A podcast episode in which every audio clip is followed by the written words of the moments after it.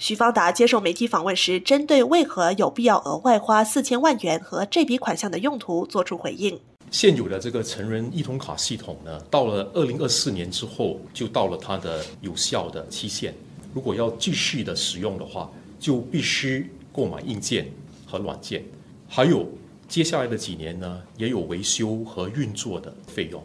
所以路交局当时呢，在考虑。要不要继续的沿用这个系统的时候呢，就考虑到这一点，说如果继续的话呢，就无法避免额外的这个开销。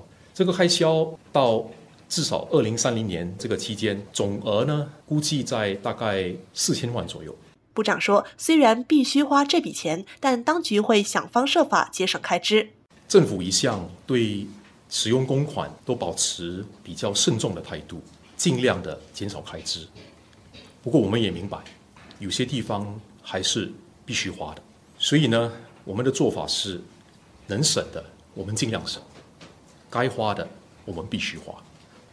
延长成人一通卡的系统所需要的这个费用，将由政府来承担，而并不是影响到乘客的车资。许方达坦承，陆路交通管理局在决定让乘客过渡到新一通卡系统时，低估了许多乘客想要继续在地铁闸门和巴士月卡器上看到车资和余额的重要性。他为此向公众致歉，并表示当局会改善工作流程，做得更好。城市频道记者陈嘉玲报道。